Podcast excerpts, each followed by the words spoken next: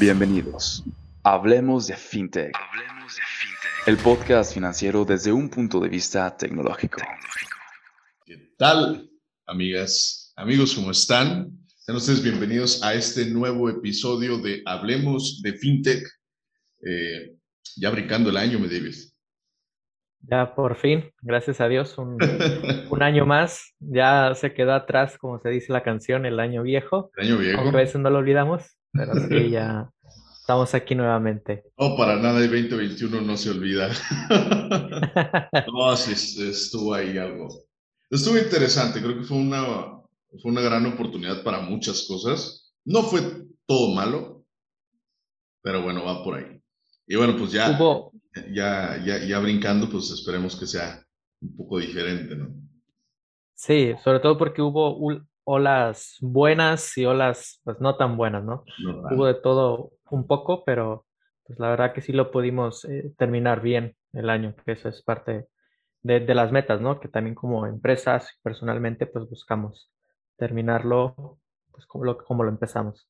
Es correcto, es la idea y va por ahí la cosa. Mi David, iniciando un nuevo año, primero que nada, ¿cómo te fue al final? ¿Qué hiciste? ¿Te lo pasaste tranquilo en casa? Este, hay que recordar que pues, David está en otra, en otra locación, por eso nunca grabamos así juntos. Eh, Claro. ¿Cómo te lo pasaste? ¿Qué tal te fue? Pues la verdad que muy bien, con muy buenas noticias, sobre todo el 24 de, de diciembre, como ahí te lo, te lo comenté, y pues esperando, si Dios lo permite, nuevamente estar ahí en, en México, si, si Dios lo- si Dios quiere para marzo, abril quizás, y estar por ahí unos meses, y ahí sí ya podremos eh, grabar, ¿no? Ahí juntos, sería pues lo, lo ideal. Y eso fueron buenas noticias y otras, bueno, que no fue nada grave, que tuve un problema con un dedo. Oh, sí. se le llama dedo en gatillo. El dedo, bueno, para los que están viendo, el dedo se me quedó así, este pequeño, y fui al médico y pues ya me pusieron ahí un, un implante y se quitó. Pero sí fue algo curioso porque yo estoy jugando, aquí se le llama el front tenis, frontón, y yo pensé que era por ese ejercicio o ese deporte, pero no, es más que nada por el trabajo con la computadora y, y demás. Y pues sí, o sea, me asusté porque desperté esa mañana así. Y eso fue el 24, recibí esa buena noticia, una buena noticia, y ese mismo día pues tuve el dedo, o sea que fue dos emociones encontradas por ahí. Pero la verdad que muy bien, eh, en familia y bueno, pues empezando el año con toda la, la actitud y pues como, como siempre, pues poniendo, al menos en mi persona, poniendo todo pues en las manos de Dios, ¿no? Que, que sea quien, quien nos guíe. ¿Y tú qué tal, Ymir? ¿Qué tal el, el fin de año, las fiestas? Bien, fíjate que estuvo tranquilo, bueno, tú sabes lo que me gusta la música. Este, o sea, un palomazo nunca viene mal, jamás viene mal. Eh, así que estuvimos ahí en, una reunión familiar, todo tranquilo, nada, nada fuera de lo, de lo común. Igual el 31 también fue este, una reunión bastante tranquila. Eh, no sé, estuvo, estuvo muy bien, este año estuvo, estuvo bastante bien, creo que cerramos bien. Eh, tuvimos también ahí esos, esos bajones y esas subidas, pero como todo, ¿no? Lo que venga, como venga, y pues esperando que nos haga, no- no- nos eche la mano, ¿no? Un poquito, lo necesario. Sí, Y- justo y necesario. Y, y obviamente, eh, totalmente de acuerdo, y obviamente con esto, esto que pasó el año pasado, pues vienen cambios, vienen cosas, eh, vienen, viene demasiado, eh, ah, creo que es, eh, al menos en temas fiscales y en temas económicos, pues sí vienen cambios fuertes para muchas industrias. eh, y bueno, pues de eso, ¿qué te gustaría comentar, estimado? Bueno, pues has comentado algo en cuanto a lo fiscal, pero antes de comentar en- eh, comenzar en lo fiscal, pues lo que es concerniente yo a todos los trabajadores, esto sí le concierne a todos. Y creo que son pues buenas noticias, ¿no? Porque pues cada año siempre está ese incremento en el sueldo, en el salario mínimo. Y pues para este 2022 el salario mínimo pues ha aumentado y se ha aumentado pues un, un porcentaje pues allí alto. Y lo voy a mencionar. O sea, el, el, durante el 2021, el salario mínimo por día era 141 pesos con 70 centavos y ahora pasa a 182 pesos con 87 centavos. Así que ha recibido pues este incremento en la mayor parte del, del país. Recordemos que hay dos zonas para el país. Los que son la zona fronteriza tienen otro sueldo, pero en la mayoría pues se sigue persistiendo este que acabo de, mencionar. Así que ha tenido pues allí este incremento que a todos los trabajadores pues les es beneficioso, ¿no? Que es lo que muchas veces se busca, tener un poco más de, de igualdad en cierto sentido en, en, el país. Así que como empresas pues es algo importante a, a considerar desde ya porque entró a partir del, del 1 de enero. Es correcto. Y, y bueno, eh, es, es, son cambios que, tienen, que vienen también a colación de todo este tema, del tema inflacionario, de, de, de, estos cambios económicos que se vienen haciendo. Es un cambio que si bien es cierto que se hace cada año, o, se trata de, modificar eh, con cierta periodicidad, pues ahora es más notorio por este tema, ¿no? O sea, hay muchas cosas que están haciendo y que van a hacer, todavía espérense a que vengan las cosas complicadas, porque probablemente tengamos un mercado alcista eh, a priori, pero va a llegar un momento hacia el 2023, pues que hay que, hay que cuidar, hay que cuidar. De hecho, algunos, claro, estos son solamente, no especulaciones, sino como estadísticas que se están viendo, que para el 2023 finales o principios del 2024, eh, pues la inflación ya se estaría regulando. No estaría muy, muy inferior a lo que estábamos viendo, pero sí se estaría regulando para finales, se prevé para finales del 2023, principios del, del 2024. Pero que sí, ya a partir de este año, pues se estima que ya no va a tener esas alzas como lo ha tenido. De hecho, tuvo un punto porcentual inferior. Entonces, ha, estado pues el, un poco más estable de lo que se preveía.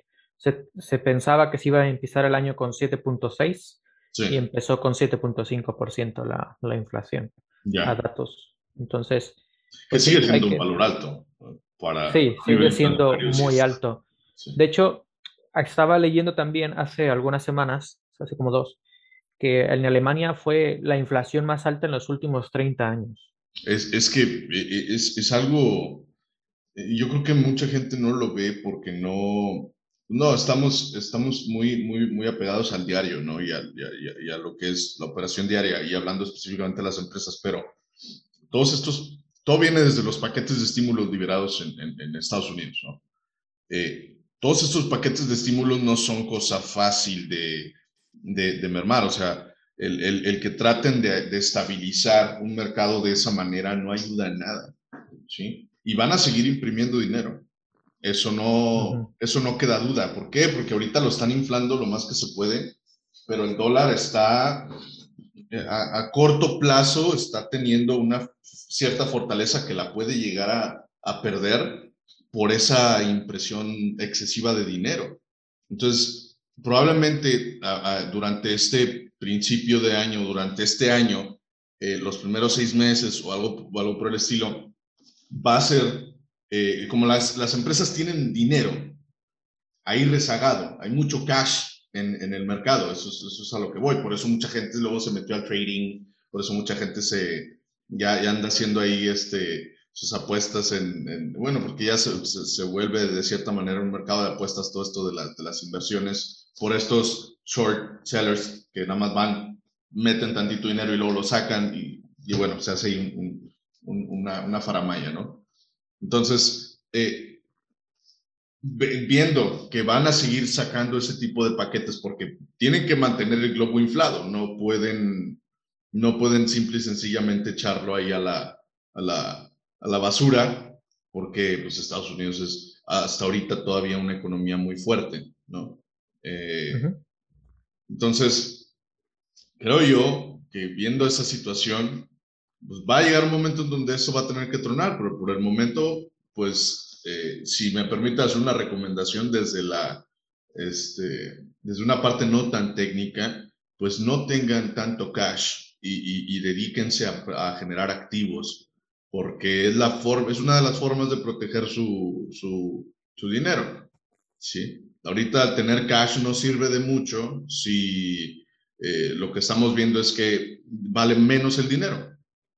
Y la realidad es que el dinero bajo el colchón, si no se está moviendo y que no genera nada, pues no va a hacer mucho.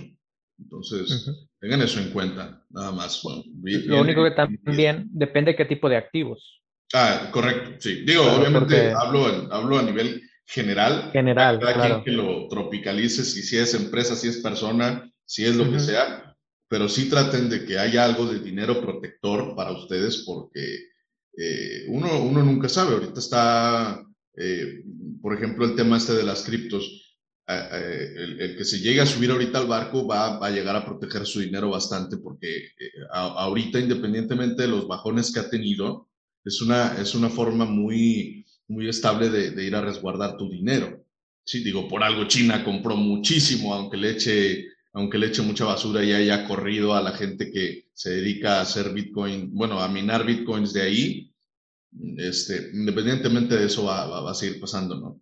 Y, e, este control que tiene eh, Estados Unidos sobre la economía por el posicionamiento del dólar, que vemos que desde los 70s, 80s, me parece, ya no está respaldado por oro, o sea, esto ya es, ya, ya está respaldado por el número de usuarios, al igual que este, a muchas criptomonedas por el número de usuarios que la utilizan.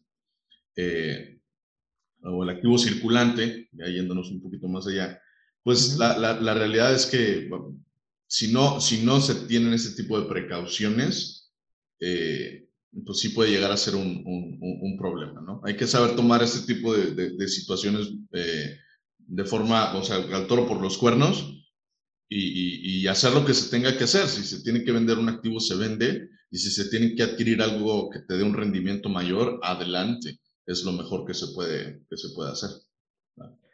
Sí, sobre todo, bueno, es que también, o sea, entramos en un, en un año y siempre cuando se inician los años, o sea, normalmente enero, febrero, se empieza un poco con esa inestabilidad. Sí. No tanto por las empresas, sino por el consumidor final.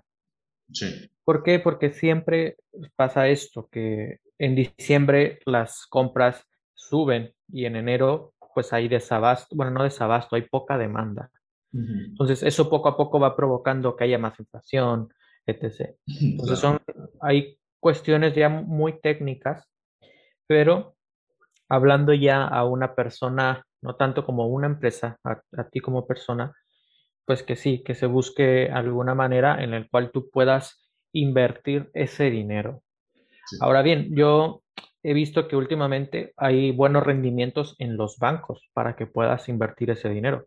¿Por qué? Porque los bancos lo que ahora están buscando es ese flujo. Entonces se puede pactar con un banco alguna inversión que te genere un rendimiento. Por ejemplo, si la inflación hoy, por decir un ejemplo, que los tipos de interés están ligados a, la inflación, ¿no? Vamos a suponer que un banco te ofrece el, por decir un ejemplo, el 6% de rendimiento a, fecha de hoy, pero la inflación se prevé que va a bajar en, junio, ¿no? O sea, que va a ir bajando poco a poco. Entonces, es bueno que lo pactes a fecha de hoy para que cuando sea junio y está previsto que baje, pues tú sigas teniendo ese rendimiento alto y no en junio, porque va a ir disminuyendo. Entonces, son algunas, eh, algunos consejos muy sencillos, muy prácticos que sí se, pueden hacer, pero pues sobre todo viendo el, el flujo ya también como, como persona. Y hablando ahora, mm, centrándonos un poco más de los cambios, entre comillas, cambios fiscales en México, es que se ha, eh, pues ya ha entrado en vigor el nuevo régimen, que se le llama régimen simplificado de confianza. Es el nuevo régimen que está abierto para personas morales y personas físicas. Personas morales específicamente para pequeñas empresas, micropymes o pymes. La verdad que es un poco eh, interesante. Desde el año pasado, yo creo como desde noviembre, diciembre, se ha mencionado mucho de esto y la verdad que tiene un, un paquete pues muy, muy interesante. No, es, es, es algo, son, son, son, cambios que, bueno, no, yo la verdad no sé si eh, desde mi trinchera, si era tan necesario quitar el RIF, porque la verdad es que eso abrió pues, muchísimo, ¿no? Eh, estamos viendo aquí un, a, un, a, una administración tributaria recaudativa y esa es la realidad, eh, más allá de, de, cualquier otra cosa. Digo, inclusive con este tema de, de que, bueno, no van a obligar per se a las personas de 18 años a inscribirse, eh, pero eventualmente va a ser así, eventualmente va a ser, va a ser de esa manera, ¿no? Y, y la verdad es que no, mucho, no muchas personas se dedican a hacer sus declaraciones anuales, un retorno de, de, de, impuestos, etcétera, etcétera, ¿no? O sea, esto a fin de cuentas lo único que quiere hacer, lo único que se logra, pues es que haya flujo de efectivo para estos finales de año y principios de año, eh, que normalmente no no hay. Eh, de, pero, de hecho, pues sí se está formalizando más esto. Sí. Porque a comparación de, de hace algunos años, ya se está formalizando lo que son las declaraciones, porque antes normalmente no, no se conocía. Claro. Pero ya es muy común que muchas personas por sí solas hacen las, las sí, declaraciones. Sí. Y lo curioso es que no es totalmente que van a quitar el RIF. Porque no, tú no, puedes no seguir. Lo hacer tal cual. Uh -huh. Pero lo que me llama la atención, o sea, según lo que está este, estipulado, dice así, las personas físicas que realicen, quienes pueden optar por el régimen de, de sim, simplificado de confianza son las personas físicas que realicen únicamente actividades empresariales, servicios profesionales u otorguen el, el goce temporal de bienes. Es decir, solamente aquellos que se dedican pues al, a la actividad empresarial, todos estos servicios profesionales ya eh, estipulados, ¿no? Que también pues, necesita título y demás. Y hace algunos, sí, algunas semanas ya había escuchado un podcast en cuanto a esto, un, una persona pues muy, muy adiestrada en esto, mencionaba que es mucho pues más eh, beneficioso este régimen porque es solamente un porcentaje sobre el total de los ingresos. Sí. No es sobre los gastos. Sí. Y no recuerdo el, el, porcentaje, pero creo que era el 2% por allí, el porcentaje que, sí. que, que, mencionó esta persona. Entonces, ahí es algo interesante porque ya no tienes que declarar tus gastos, sino solamente pues, lo, los ingresos. Algo pero claro, tienes... Pero claro, tienes un, un límite, ¿no? Como, como todos los regímenes, hay, hay límites ahí en cuanto a los ingresos. Pero sí, es un, un, dato pues muy, muy interesante. Yo todavía estoy pensando si me cambio a ese régimen o no. Pero, hay que pensarlo, ¿eh? Hay sí. que dar una pensada, porque igual también he visto que hay algunas inconsistencias que todavía están viendo uh -huh. eh, dentro de ese régimen. Pero bueno, será esperar y, y ver si conviene, pues brincar para allá. Sí, fue, fue lo mismo que pasó con anteriormente los repecos, se le llamaba así. Ah, Entonces, ah. hubo un cambio de este al, al RIF, luego ahora a este otro. Y has mencionado algo que me llamó la atención, y mira, es algo que también lo estaba leyendo. Sí. Has mencionado que esta administración tiene el fin solamente de recaudar impuestos. y estaba leyendo que en la Ciudad de México, solamente en la Ciudad de México, calculan obtener hasta 200 millones de pesos solamente por el impuesto nuevo sobre las apps, es decir, ah, sí. Eh, Uber Eats, eh, Uber General, Didi, etc. 200 millones de pesos por el impuesto a estas apps. Es lo que ellos pero, están... Pero ¿recuerdas, ¿recuerdas por qué se dio ese impuesto? Eh, no del todo. Honestamente no lo recuerdo. Mira, fue para la creación del, del, aeropuerto este que estaban haciendo. Ah. Ajá, pero como tú sabes, eso se va a quedar ahí para la posteridad. Ahí está el tema también de las, ¿cómo se llaman estas? De lo, de lo que se paga de, de, de, los vehículos al año. La tenencia. Fue lo, tenencia. Eso fue lo que pasó cuando fueron los Juegos Olímpicos. Los Juegos Olímpicos. Y todavía seguimos ahí pagando eso que nada que ver. O sea, vaya, es un descaro horrible. es un descaro horrible que hagan ese tipo de cosas, pero bueno. Y más que nada porque muchas de estas aplicaciones no te dan factura. Lo hemos visto. Lo hemos visto. No te dan factura. Entonces es como, o los regularizas completos, porque si no, esto no funciona, papá. Me estás cobrando ahí un impuesto adicional que ni siquiera puedo deducir.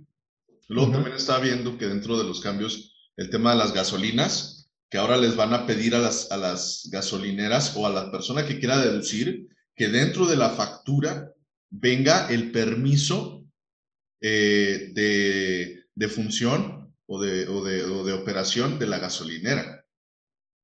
de la CRE, del, del, número de la CRE, que así se le llama la... Vaya, eso ya entró a, a, mucho, ¿no? O sea, cómo el consumidor final va a tener acceso a eso. De una otra, pero... Y luego van a validar O sea, son, son muchas cosas que la verdad a mi punto de vista, pues no. Y luego este, también vi algo así de que había sanciones por ciertas cosas de hasta un 70% de la factura, por ciertas cosas. Eh, o sea, eh, es completamente recaudatorio, esperemos si no se vuelva algo, eh, obviamente haciendo las cosas bien todo va a estar bien, pero, ufas, es, es, es complicado empezar a ver que, que, que estos cambios los están metiendo tan de repente y, no hay justificación al 100 de las acciones que están tomando. Sí, sí, sí. Aunque, bueno, muchos eh, contadores están hablando en cuanto a este régimen y en, los pocos que yo he tenido relación y conversaciones de esto, sí están pues más abiertos a este nuevo régimen del que se está incorporando, ¿no? Que trae sí hay aparentemente pues buenos, buenos beneficios. Lo único que cambia es, la carga administrativa, hablando ya como, como persona, porque con el RIF lo hacías bimestral, las declaraciones, ahora simplemente lo estás haciendo pues eh, al mes sin tantas obligaciones, pero es un poco ahí interesante. Pues estas son algunas actualizaciones de, de, lo que está pasando en México en cuanto a lo que está empezando el año, ¿no? De el salario, todos estos cambios de los impuestos. Y dime, Imer, ¿qué ha pasado a, finales de año con toda esta de la tecnología? Ufa, mira, eh, como siempre a fin de año siempre hay cosas que, que, van y pegan. Eh, el día de hoy vamos a hablar de una vulnerabilidad eh, llamada Log4Shell, así se llama. y es, es, muy interesante el cómo funciona esta vulnerabilidad la bronca, la primer bronca que se tuvo fue una, eh, un leak de información, déjame nada más, no quiero regarla con el nombre, de la empresa Equifax, ¿ok? Perdió datos por esa vulnerabilidad pertenecientes a 147 millones de personas. Y el costo de tratar de recuperar y de, de volver a operativa de nuevo la, la empresa pues fueron 700 eh, millones de dólares para resolver eso, eh, pues, y, echar a andar de nuevo la, la, vulnerabilidad, ¿no? ¿Esto qué provocó? provocó que la FTC, es una organización de Estados Unidos, eh, pues ya empiece a, a, multar a empresas que no parchen vulnerabilidades conocidas. Aquí hay algo, aquí hay muy importante que mencionar. Esta vulnerabilidad no, se, no es una vulnerabilidad conocida o no se, no se determinó como una vulnerabilidad conocida, en realidad era como un zero day. ¿Qué es esto? Es una vulnerabilidad que ni siquiera el fabricante sabe que existe. Entonces, eh, lo complicado y lo difícil de esto es que es una pequeña librería o es, digamos, un complemento que se agrega al a los software que existen alrededor del mundo que permite eh, llevar como una bitácora, vamos a verlo de una forma sencilla, de un, como una bitácora de actividades de los sistemas, ¿sí? lo que nosotros técnicamente conocemos como los logs o el logging. Entonces resulta que esa vulnerabilidad permite que pueda un atacante eh, obtener acceso arbitrario a cualquier eh, información a la que este eh, documento tenga o, este, o esta librería tenga acceso.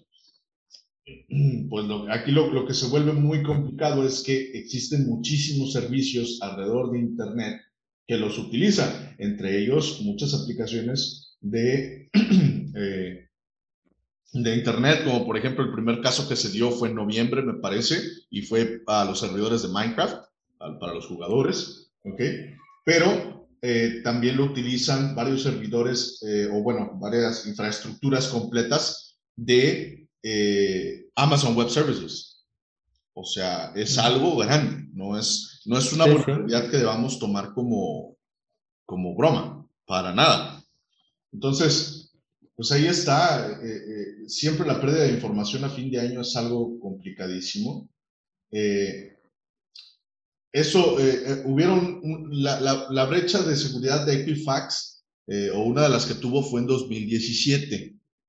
Pero a razón de eso, pues se empezaron a tomar ya estas medidas y luego que se libera esta vulnerabilidad tan fuerte a fin de año, pues no, no, no, no, es, no es nada alentador para las empresas americanas. Y bueno, la recomendación también es, si tienen un equipo de tecnología eh, y, pueden pasarle este podcast para que sepa qué es lo que está pasando y se sabe que se está utilizando este tipo de tecnología en su infraestructura, bueno, pues hay que verlo porque, porque sí es una broncota, es un problema grande. Y eso vamos a trasladarlo un poco. Sí como empresa eh, mexicana que tiene operaciones con una empresa de Estados Unidos, ¿cómo repercute? No tanto en cuestión de las leyes, sino en cuanto a la, operación o la operatividad. Ok, bueno, toda brecha de seguridad va a conllevar una pérdida de información si es que esta es explotada. ¿ok? Entonces puedes perder no solo la operación de un día, dependiendo de qué de qué intención tenga la persona que está atacando, se puede perder muchísimo más. Por ejemplo, eh, se habla también dentro de, estos, de esta información que está recopilada, pues que hay eh, una, una, un grupo de hackers chinos ¿okay? que se aprovechó de esta vulnerabilidad para robar información académica, un grupo eh, que, se llama Aquapanda, una cosa, una cosa así, no está muy fancy. Pero vaya, el tema del robo de información es algo que, que está a la orden del día y es lo, es lo primero que te puede llegar a pasar. Si tú tienes alguna, si hay una aplicación que normalmente el consumidor final no sabe qué tecnologías se utilizaron, eh, a menos que sean muy abiertos eh, los desarrolladores de la aplicación. Eh, si hay algo de eso afuera, pues lo que, lo que puede llegar a pasar es o pierdes operación, o pierdes toda la información, o hay una brecha para que secuestren esa información y bueno, aunque directamente no compete, porque se supone que estás consumiendo un servicio eh, de, un, de, un, tercero, pues debe de, debe de importarnos saber si esta vulnerabilidad ha sido parchada o no para plataformas que utilicen esta tecnología. Sí. Por eso eh, eh, te, va a parar operación. ¿Y quién quiere parar operación? No, no, pues a nadie le gusta que un día llegues y no puedas acceder a, a la información en tus servidores, o a tu clúster, o a tu data center, como sea. No, o sea, si te vas a servicios de nube, lo que quieres es que esté operando 24/7, no que te salga una vulnerabilidad de este tipo y vaya. Pues no, no va por ahí la cosa. Sí, no, y eso repercute en toda la empresa, o sea, no, no solamente eh, TI, ¿no? en cuanto a la producción, claro. administración, porque toda la información pues está ahí almacenada, ¿no? Y es, es vulnerable. Y, y, es aquí donde, donde si, si, te vas dando cuenta es más notorio cada vez que la, que la brecha entre la parte administrativa y el tema de TI y el crecimiento, eh, eh, digamos, en sinergia de estas dos partes, no, puedes, no puede estar eh, separado. Esto tiene que estar ya junto. Las, si las empresas, y esto es algo que, que les quiero comentar, si tu empresa no está preparada digitalmente para soportar una carga de trabajo, olvídate. Qué bueno que tengas buena contabilidad, qué bueno que tengas todo tu, tu, eh, tema eh, operativo bien eh, funcionando de forma correcta, pero no es suficiente. Necesitas una base sólida de tecnología para operar bien.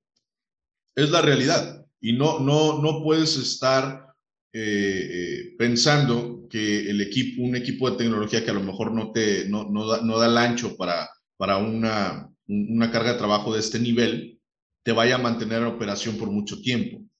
Si va a llegar un momento donde las capacidades técnicas del equipo interno van a mermar, a menos que tengas un, un, muy buen control de cómo se capacita todo este, todos estos temas, ¿no? Pero si no, es muy complicado que te puedas subir a este barco de la era, de la era digital. Y olvídate si quieres vender o no en línea. Aquí estoy hablando solo de la operación del diario. Sí, sí, es la administración general.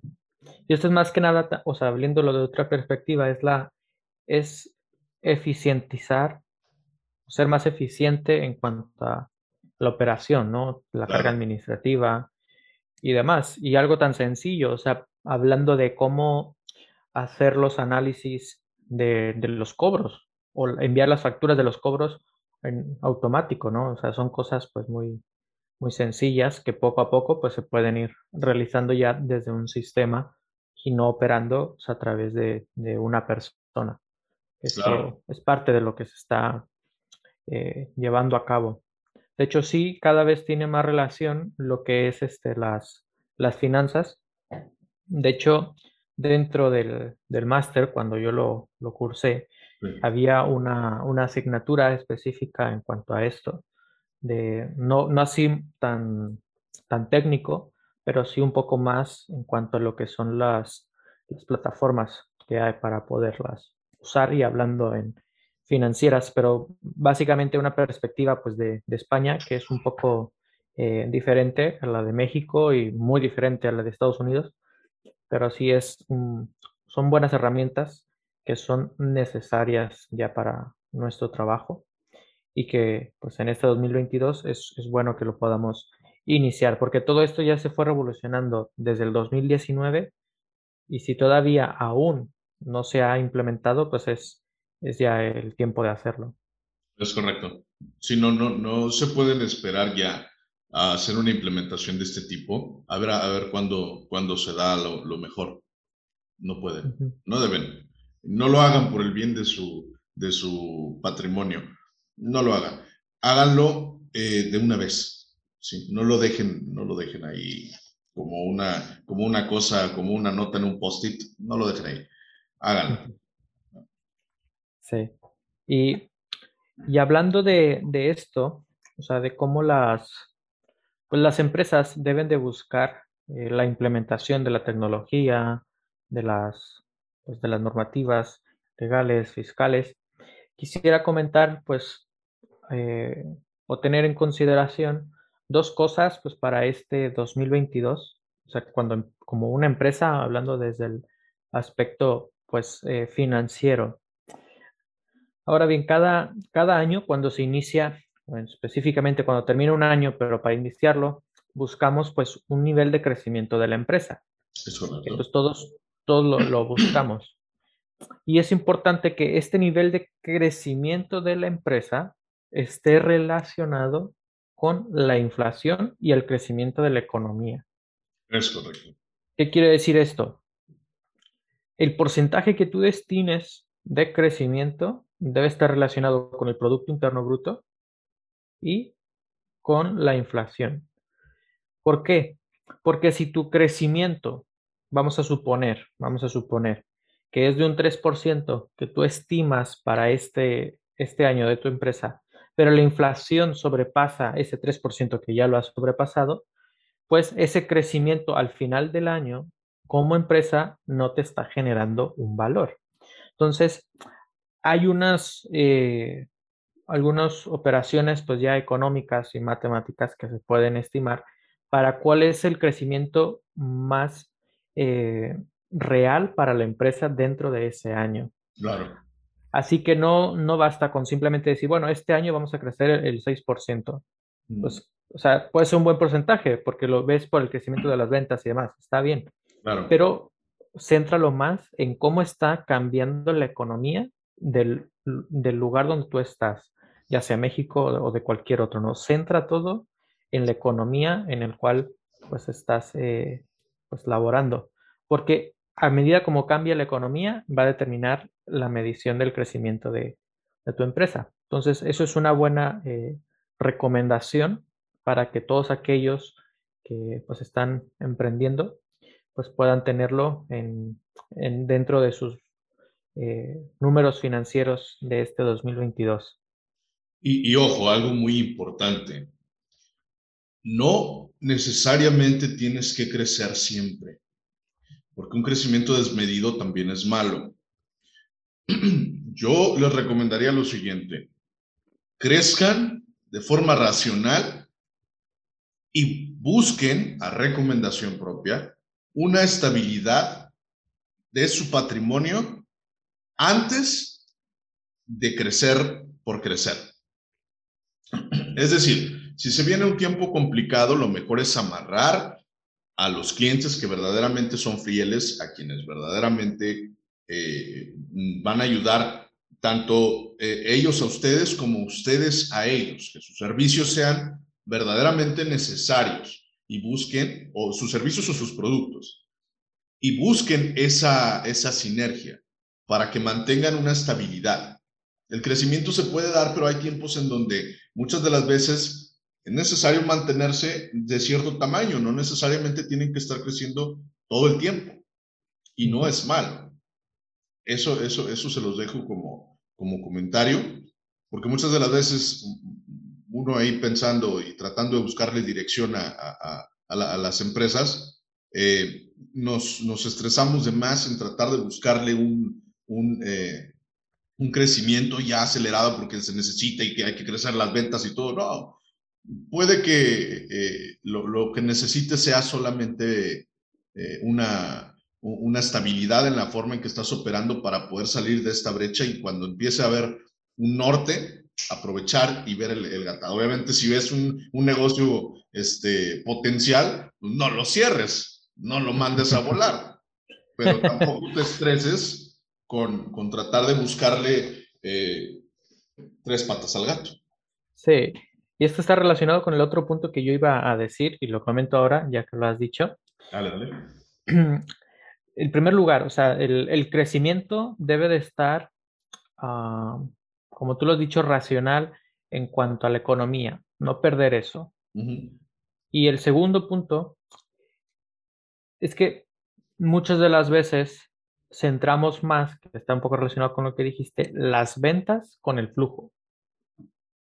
Podemos tener muchas ventas, o sea, muchas facturas, ventas facturadas, pero eso no mide la solidez financiera de tu empresa. Es correcto.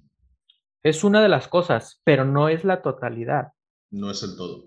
Hubo empresas que han cerrado, voy a decir, por decir una, que pude, o sea, estuve trabajando este año 2021, que cerró el año pues con ventas de más de 3 millones en México. Pero no voy a decir el nombre de la empresa, pero la empresa no terminó con esos 3 millones, obviamente, en, en cuenta bancaria. Claro. Entonces, los las ventas facturadas no mide la totalidad, el estado financiero o el estado en el que la empresa se encuentra financieramente.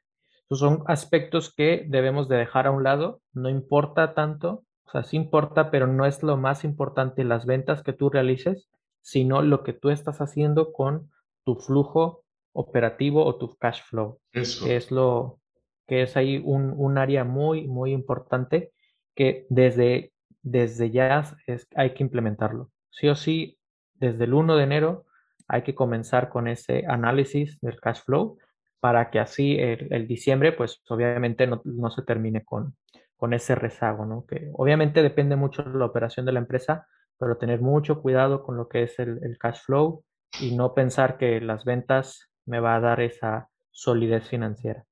Exacto. Eh, eh, puede, puede que lo hagan, pero tiene que haber un plan. Y tienen que ponerlo en papel y tienen que asegurarlo porque las empresas en papel se ven muy bien y funcionan de maravilla. El problema viene cuando la realidad te da una cachetadita y te baja de la nube. Entonces, eh, hay, que, hay, hay, hay, que, hay que ser un poco más racionales con esto. Y la recomendación es cuádrense a lo fiscal, cuádrense la tecnología y busquen proteger eh, esto, esto por lo que han estado luchando, ¿no? No, no, no lo echen tan a la basura así, porque sí. Sí, pues que así comencemos el, el año y que bueno, que también así lo, lo terminemos, ¿no? Que estas implementaciones que, que, tengamos de TI, pues podamos terminarlas y aquellas consideraciones financieras, pues que al final de año veamos que sí, pues fueron, pues eh, buenas, ¿no? Que no, no simplemente fueron ideas al aire, sino que son ideas sólidas para el crecimiento de, de la empresa. Es correcto. Bueno, mi David, ¿alguna cosa que quieras adicionar? Pues, como siempre, pues gracias a, todos los que nos están escuchando y pues cualquier duda, cualquier comentario, pues estamos ahí atentos para poder escucharlos y pues si hay algún tema que también alguien quiere tocar que se hable, pues adelante nos pueden contactar y ahí lo, lo podemos estar desarrollando. Es correcto. Cualquier duda, aclaración, háganoslo llegar. Estamos abiertos a recibir esa información. Recuerden que eso compartimos este conocimiento porque eh, es, es, es, importante que la gente sepa y ahora es más fácil acceder a esta información. Eh, y bueno, estamos aportando un pequeño grano de arena si de algo les puede llegar a servir. ¿Sale? Pues, sí. David, muchísimas gracias. Eh, esperemos y ahora ser más constantes para esto. También. a veces se vuelve complicado por muchos aspectos, eh, pero pues eso no, eso no lo hace imposible. ¿Vale? Así es. Pues muchas gracias. Hasta luego. Vamos, cuídense muchísimo y nos vemos en la siguiente emisión de Hablemos de FinTech. Hablemos de FinTech. Hablemos de FinTech. El podcast financiero desde un punto de vista tecnológico.